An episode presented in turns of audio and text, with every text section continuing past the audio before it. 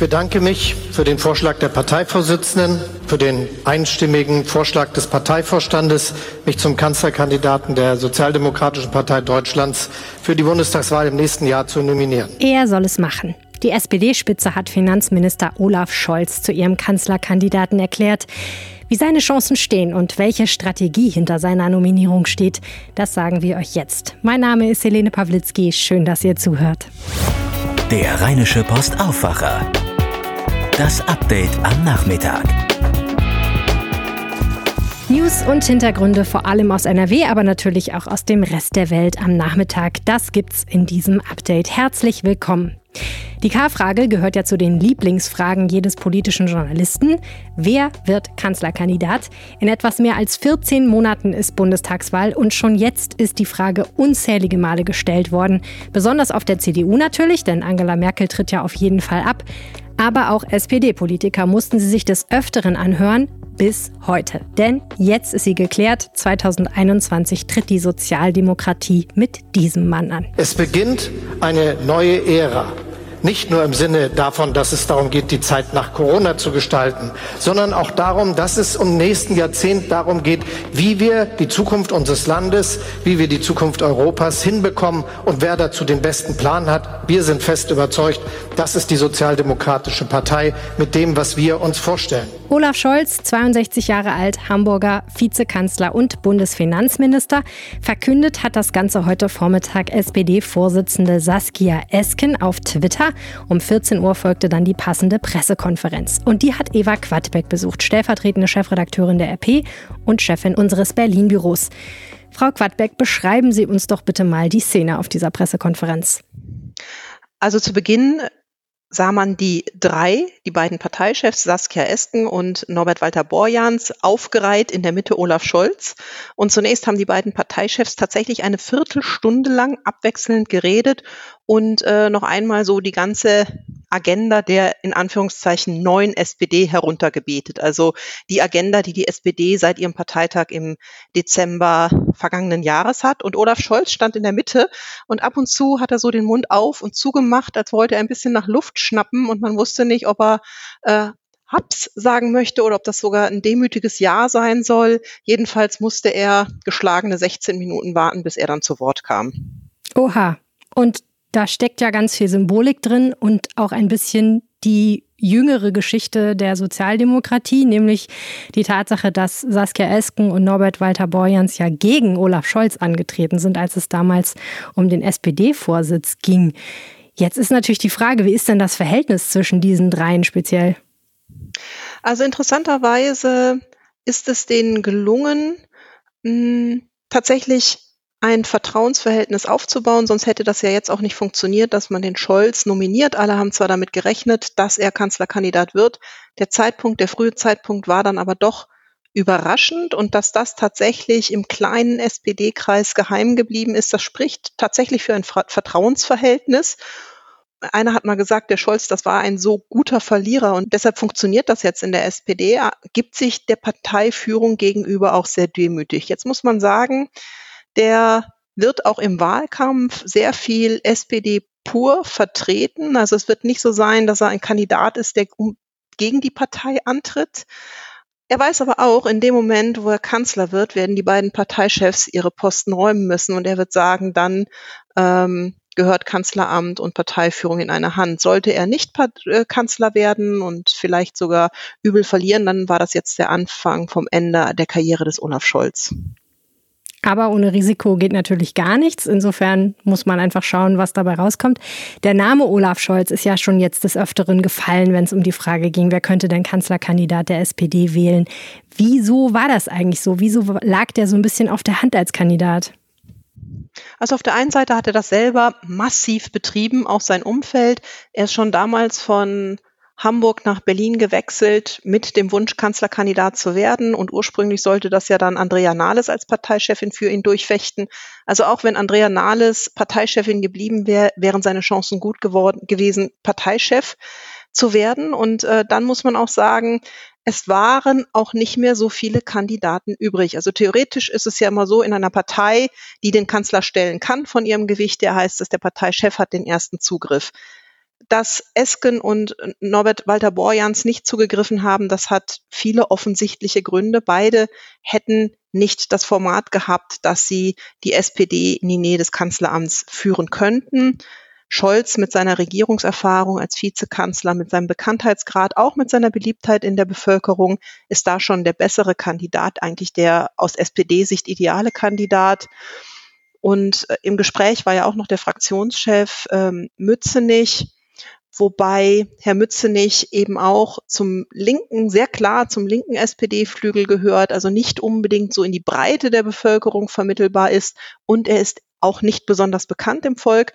Dann gibt es noch zwei profilierte Ministerpräsidentinnen, die aus Schleswig-Holstein Manuela Schwesig, die ja gerade eine Krebserkrankung überstanden hat und sich eben auch selber aus dem Rennen genommen hatte.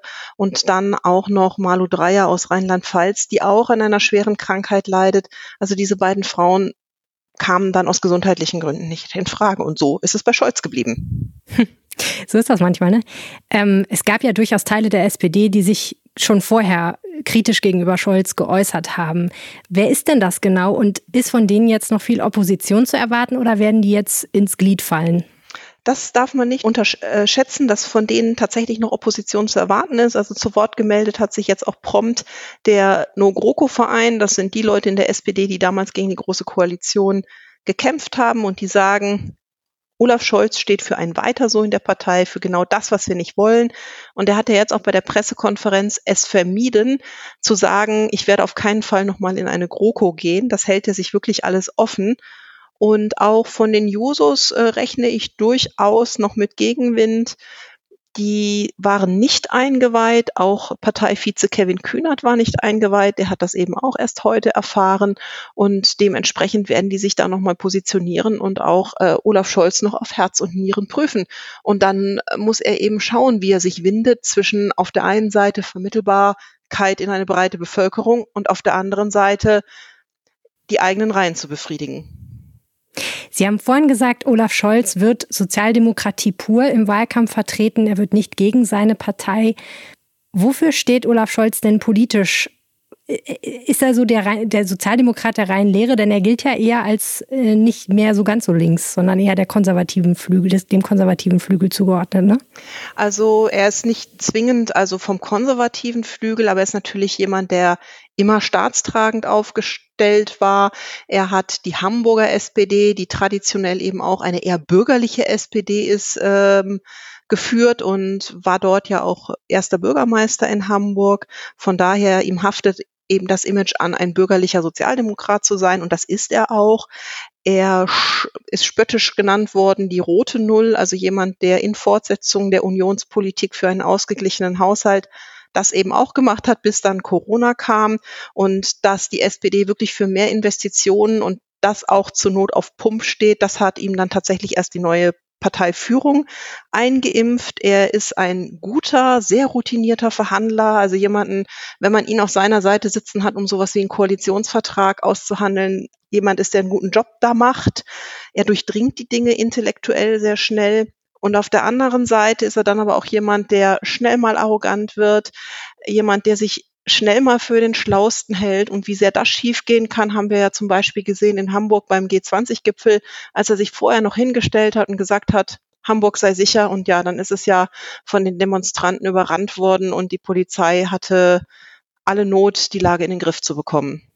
Ja, Ihm hängt auch ein bisschen nach, dass er immer mal für etwas langweilig, etwas dröge, etwas trocken, etwas spröde gehalten wird. Da gibt es ja dieses böse Wort vom Scholzomat, dass er wie so ein Roboter die Dinge so ein bisschen abarbeitet, jetzt nicht jemand ist, der, wie soll ich sagen, mit sehr viel Esprit jetzt zum Beispiel spricht und äh, der große Redner ist. Ich habe gedacht, ist das jetzt so ein bisschen Merkel 2.0? Also kommt jetzt da jemand, der wiederum eher die ruhigen Töne anschlägt und dann nicht eben der Basterkanzler wird?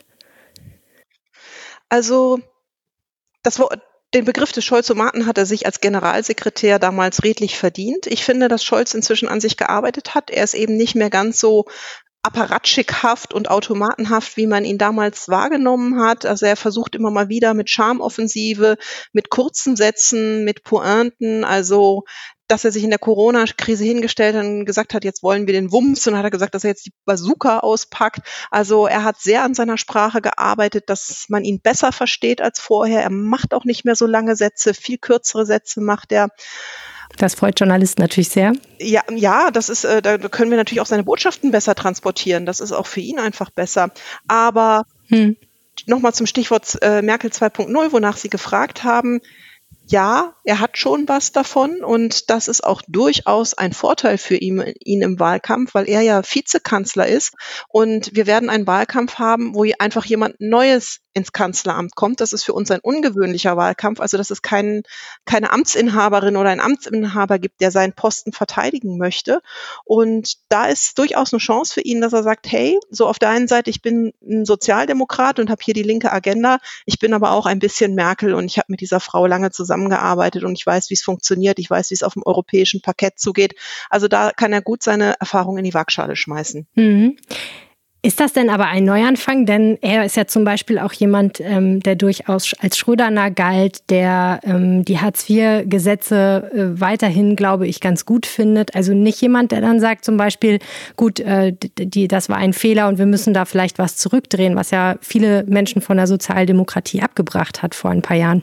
Also da wird er schlau genug sein, sich an die äh, Parteitagsbeschlüsse zu halten. Und der eine Parteitagsbeschluss geht ja in die Richtung, dass man sagt, Hartz IV ist überwunden. Die rein, die SPD möchte etwas anderes äh, setzen an die Stelle von Hartz IV, wobei mir persönlich die Fantasie fehlt, was das sein soll. Der äh, Chef der Bundesagentur für Arbeit sagt, dass der, der Ersatz für Hartz IV ist Hartz IV. Also das ist nicht so ganz einfach, was man da machen könnte.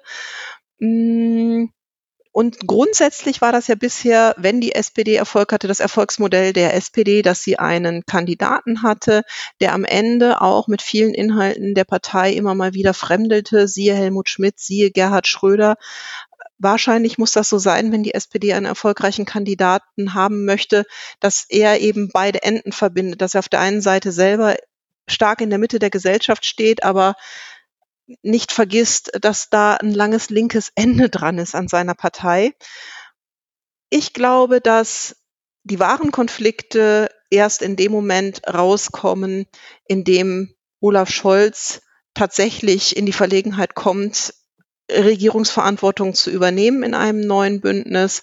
Und da wird sich dann eben schon zeigen, dass er jemand ist, der auf einen stabilen Staatshaushalt achtet und eben nicht nur sagt, dass das Geld ausgegeben werden kann. Und es ist für ihn sicherlich auch im Wahlkampf nicht ganz leicht, je nachdem, welchen Gegner er bekommt, sich da dann immer klar zu erklären und auch den anderen als ähm, ja, neoliberal dastehen zu lassen. Sowas wird die Taktik der SPD sein und selber so als der linke Olaf Scholz äh, dazustehen, das kann er natürlich nicht so ganz glaubwürdig rüberbringen. Ja, noch heute Morgen war ja Thema, dass sich die SPD-Spitze für eine rot-rot-grüne Koalition nach der Bundestagswahl ausgesprochen hat, beziehungsweise sagt, das könnten wir uns vorstellen, mit Links und mit Grünen zu koalieren. Wie passt denn das jetzt zusammen mit dieser Personalie? Ja, das Interessante war ja, dass die SPD-Spitze, das war die ähm, Frau Esken am Wochenende, gesagt hat, Sie könnten sich sogar vorstellen, ein grün-rot-rotes Bündnis einzugehen. Also, dass sich die SPD einordnet in eine Kanzlerschaft der Grünen. Dass die SPD bereit ist zu einem Linksbündnis, das haben sie schon beim Parteitag 2013 festgelegt und davon sind sie nie abgegangen. Und Herr Scholz hat sich da heute ein bisschen gewunden und hat gesagt, naja, es liegt nicht an uns. Natürlich sind wir bereit, auch in diese Konstellation zu gehen, wobei er nicht ausdrücklich gesagt hat, dass er sich unterordnen würde einem grünen Kanzler, aber er hat sich grundsätzlich offen gezeigt, wenn die SPD es anführt für ein Linksbündnis und hat dann äh, formuliert, dass es eben an den anderen liege und ist auch nochmal eingegangen auf das Thema stabiler Staatshaushalt, Mitgliedschaft in der NATO, also so diese Wundenpunkte der Linkspartei. Aber grundsätzlich ja, ist die SPD offen und ähm, glaube ich, wenn ich die SPD-Führung richtig verstanden habe, die möchten gerne einen Lagerwahlkampf führen. Ja, und ein paar Flöcke haben sie jetzt schon mal in den Boden gerammt. Ja, und wenn man sich die Umfragen anguckt, ist es ja auch so, ähm, die SPD liegt, glaube ich, bei 15 Prozent, wenn Sonntag Bundestagswahl wäre. Die Grünen liegen tatsächlich ein bisschen drüber und die Linke hat gesagt, wir würden eigentlich am liebsten zweistellig, dann wäre vieles möglich. Äh, das stimmt natürlich auf jeden Fall, wenn man das dann schafft. Aber ähm, ist das jetzt so die neue entschlossene linksgrüne Front, die sagt, so jetzt ist Schluss mit lustig, GroKo war jetzt lange genug und äh, uns rückt das hier alles viel zu weit nach rechts in Deutschland. Wir wollen ganz gerne mal bestimmt und zusammen auftreten. Kann man sich das so vorstellen? Also das wird natürlich die Botschaft sein, die viele aus diesem Lager im Wahlkampf zu setzen versuchen. Die große Frage ist, was machen die Grünen? Die werden sich das meiner Meinung nach offen halten. Die werden nicht in eine ja, Linksfront im Wahlkampf reingehen. Äh, inhaltlich passen sie tatsächlich in vielen Dingen besser zu SPD und Linken als zu Union, aber trotzdem werden die sich das offen halten, natürlich auch mit der Union für ein schwarz-grünes Bündnis zu äh, koalieren. Und im Moment sehe ich noch keine Mehrheit in der Bevölkerung für ein Linksbündnis. Im Gegenteil, ich könnte mir sogar vorstellen, wenn man das im Wahlkampf zu stark nach vorne schiebt, dass viele Leute abgeschreckt sind und sagen, na ja, die Grünen in der Regierung, warum nicht? Aber dann wähle ich doch lieber die Union und dann habe ich äh, Schwarz-Grün, da ist dann auch äh, Klimaschutz drin, da ist dann auch viel sozialpolitische Anforderungen drin und dann wählt man eben nicht das Linksbündnis, sondern dann am ehesten doch wieder mittig. Und das ist eine Binsenweisheit der Politik, dass Wahlen in der Mitte gewonnen werden. Schauen wir noch mal ganz kurz auf die anderen, denn die anderen Parteien haben ja, glaube ich, alle noch keine Kanzlerkandidaten verkündet. Aber es gibt natürlich schon viele Namen, die da bei jeder Partei irgendwie kursieren. Und wenn man sich die Umfragen anguckt, muss man sagen, okay, CDU und Grüne, das wären jetzt wahrscheinlich so die beiden Parteien, deren Kandidaten Scholz letztendlich als Gegner betrachten müsste, wenn es wirklich um die Frage geht, wer wird denn Kanzler. Gibt es da jemanden bei diesen beiden Parteien, der ihm wirklich gefährlich werden könnte? Oder gibt es jemanden, wo Sie sagen, ja, das wäre so ein Gegner, ähm, das würde Sinn machen, den gegen Scholz aufzustellen sozusagen? Ich glaube, dass es die SPD tatsächlich am schwersten hätte mit Laschet, weil für äh, es wäre für die SPD am schwierigsten, sich gegen Laschet abzugrenzen. Hm, Ministerpräsident Armin Laschet, der auch Kanzlerkandidat der CDU werden will, genau. Genau, Ministerpräsident aus Nordrhein-Westfalen, der auch immer mal wieder als Mini-Merkel apostrophiert worden ist, äh, der eben sehr stark in der Mitte steht und der durchaus auch eben für Schwarz-Grün steht. Hm, bei allen anderen Kandidaten, also ich nehme jetzt mal Herrn Röttgen, der auch äh, CDU-Chef und Kanzlerkandidat werden möchte, raus, weil er tatsächlich nur geringe Außenseiterchancen hat und schaue nochmal auf Merz und Söder. Bei den beiden würden SPD, Grüne und Linke tatsächlich versuchen, eher auf einen Lagerwahlkampf zu gehen. Und bei Spahn wäre das ähnlich. Also bei Merz wäre es am klarsten, dass es da einen Lagerwahlkampf gibt. Also wirklich so der alte CDU-Mann äh, gegen ein progressives Parteienbündnis. Und Söder und Spahn sind ja inzwischen schlau genug, dass sie sich auch eher mittig geben. Aber beide neigen auch eher den Grünen zu als der SPD. Aber da wäre es etwas schwieriger, den Lagerwahlkampf zu machen. Aber wenn man alte Zitate von denen rauskramt, dann wird man sie auch sicherlich nochmal gut vorführen können. man muss es nur wollen. Ähm, letzte Frage. Der Name Olaf Scholz ist ja in den letzten Wochen in erster Linie auch im Zusammenhang mit dem Wirecard-Skandal immer wieder gefallen. Also die Frage, wie lange wusste eigentlich das Finanzministerium Bescheid? Wie äh, intensiv hat die BaFin da drauf oder eben nicht drauf geguckt auf die Tatsache, dass da eben heftige Bilanzfälschungen bei diesem Finanzkonzern stattgefunden haben. Und da hängt natürlich die Frage dran, wann wusste Olaf Scholz Bescheid? Ähm, hätte er was dagegen tun können? Hätte er was dagegen tun müssen? Ähm, und äh, ja, die BaFin fällt ja nun mal auch in seine Verantwortung als Finanzminister. Ist das jetzt so zu verstehen, dass die SPD sagt, wir nominieren ihn, wir glauben nicht, dass da noch das große, dicke Ende kommt oder können die das letztendlich auch nicht voraussehen?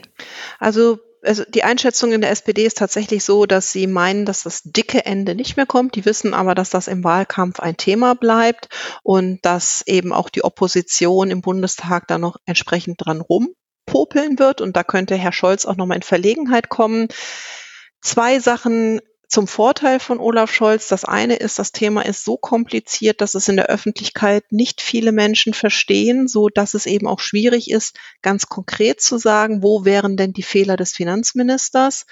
Und es ist so, dass auch äh, Fragen gerichtet werden müssen, durchaus an CSU Politiker. Also auch, äh, wann wusste zum Beispiel Herr Söder was? Da gibt es ja auch eben eine Verbindung äh, in die CSU rein. Das heißt, nicht nur der SPD könnte das auf die Füße fallen, auch noch der Union. Mm, und von daher sehe ich das als ein Risiko für den Wahlkampf, aber eher als ein kalkuliertes Risiko. Ganz herzlichen Dank, Eva Quadbeck nach Berlin. Ja, sehr gerne. Schauen wir jetzt auf das, was sonst gerade noch wichtig ist. Es gibt weiter Kritik an dem geplanten Konzert in Düsseldorf. Diesmal von CSU-Chef Markus Söder. Der bayerische Ministerpräsident sprach von einer, Zitat, katastrophalen Signalwirkung im Corona-Kampf. Er halte das Zulassen von Konzerten mit 13.000 Leuten für absolut nicht vertretbar, sagte Söder. Er bitte darum, das nochmal zu überdenken. Konkret nannte Söder die Veranstaltung nicht. Es war aber klar, dass er das geplante Konzert am 4. September in Düsseldorf meint. Dort sollen mehrere Stars in der Arena auftreten. Die Stadt hatte die Veranstaltung genehmigt. Bereits zuvor hatte der nordrhein-westfälische Gesundheitsminister Karl-Josef Laumann die Pläne scharf kritisiert und rechtliche Zweifel angemeldet. Die Wuppertaler Schwebebahn wird wegen mysteriöser Schäden wie geplant von Mittwoch an ihren Werktagsbetrieb einstellen. Damit werde die Suche nach der Ursache und Reparaturen möglich, wie die Wuppertaler Stadtwerke am Montag mitteilten. Die Schäden waren im Frühjahr aufgetreten. Die Anwohner wunderten sich über die ungewöhnlich lauten Wagen. Vibrationen nahmen zu, die Räder der Bahnen verschlissen ungewöhnlich schnell, die Schäden an den Schienen stiegen sprunghaft an. Woran das liegt, ist noch komplett unklar. Bis alles geklärt und repariert ist, werden unter der Woche jetzt Busse eingesetzt. Zwei Bauarbeiter, die vor zwei Wochen bei einem Hauseinsturz in Düsseldorf ums Leben gekommen sind, wurden laut Obduktionsergebnis erschlagen. Die Todesursache sei jeweils ein, Zitat, Polytrauma bei massiver stumpfer Gewalteinwirkung gewesen, teilte die Staatsanwaltschaft Düsseldorf am Montag mit. Die Leichen der 35 und 39 Jahre alten Männer waren unter meterhohem Schutt und Stahl entdeckt worden. Die Staatsanwaltschaft ermittelt wegen des Verdachts der fahrlässigen Tötung und Baugefährdung gegen Unbekannt. Und wir bleiben in der Landeshauptstadt. Ein 27-jähriger Autofahrer aus Bergheim ist wieder auf freiem Fuß. Er war am Samstag mit mehr als 345.000 Euro Bargeld unter dem Rücksitz gestoppt worden. Er hatte nach Polizeiangaben versucht, einer Kontrolle zu entkommen. Dabei war er durch eine Fußgängerzone in der Altstadt gefahren. Erst mit der Androhung zu schießen konnte die Polizei ihn stoppen und festnehmen. Unter dem Rücksitz des SUV fand sich dann das Bargeld. Das hat die Polizei jetzt erstmal behalten. Eigentlich sollte heute ein Prozess gegen einen zentralen Verdächtigen im Missbrauchskomplex Bergisch Gladbach starten. Nun geht es eine Woche später los. Der Grund, die heutige Verhandlung musste wegen eines Brandes im Gericht abgesagt werden. Der Rauch war bis in die Vorführzellen gezogen, in denen Angeklagte auf ihre Prozesse warten. Deshalb musste der Angeklagte im Missbrauchsprozess wieder ins Gefängnis gebracht werden. Dem 43-Jährigen wird vorgeworfen, immer wieder seine kleine Tochter sexuell missbraucht zu haben. Der Deutsche gilt als eine zentrale Figur im Missbrauchskomplex Bergisch Gladbach, der sich mittlerweile auf ganz Deutschland erstreckt. An Nordrhein-Westfalens Flughäfen sind am Wochenende rund 7000 Reisende auf das Coronavirus getestet worden. Die Ergebnisse sollen bis Mittwoch vorliegen, berichtete ein Sprecher der Kassenärztlichen Vereinigung Nordrhein. 3000 der Tests fielen am Düsseldorfer Flughafen an. Dort gab es am letzten Ferienwochenende etwa 60 Landungen aus Risikogebieten, der Großteil aus der Türkei. Reisende haben nach Ankunft 72 Stunden Zeit, um sich testen zu lassen. Das geht am Flughafen, aber auch in einer Praxis oder einem Testzentrum. Bis zum Ergebnis müssen sie in Quarantäne bleiben. Wegen einer Corona-infizierten Erzieherin sind in Camp Lindfort im Kreis Wesel rund 60 Kinder in Quarantäne geschickt worden. Der Betrieb in den übrigen Gruppen laufe aber regulär weiter, teilte der Kreis am Montag mit. Die positiv getestete Erzieherin hatte Kinder aus zwei Gruppen betreut. Auch ihre Kolleginnen sind nun in Quarantäne und werden getestet. In Euskirchen bei Bonn sind 40 Wahlplakate der Grünen verschwunden. Jetzt ermittelt der Staatsschutz. Der Ortsverband der Partei habe Anzeige erstattet, erklärte die Polizei am Montag. Demnach waren die Kommunalwahlplakate am vergangenen Mittwoch gestohlen worden. Zeugen hätten zwei junge Männer mit orangefarbenen Warnwesten dabei beobachtet, wie sie die Plakate abnahmen und in einen ebenfalls orangefarbenen Kastenwagen luden. Die Ermittler suchen Zeugen. Der Deutsche Wetterdienst rechnet am Montag in Nordrhein-Westfalen noch mit lokalen Unwettern. Die ersten Schauer und Gewitter werden zum Nachmittag im Bergland erwartet, später auch in niedrigeren Regionen.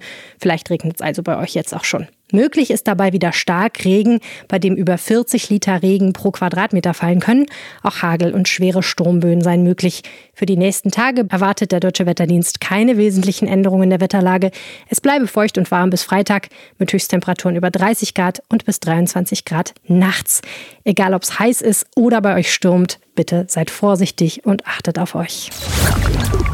Das war euer News Update am Nachmittag. Vielen Dank fürs Zuhören. Alle Kontaktmöglichkeiten zu diesem Podcast findet ihr in den Show Notes. Am einfachsten geht's per E-Mail an aufwacher.rp-online.de. Ihr findet mich auch auf Twitter, da könnt ihr mir gerne direkt schreiben, Helene Pawlitzki, aber eure Mail erreicht mich auch direkt, wenn ihr an Aufwacher schreibt.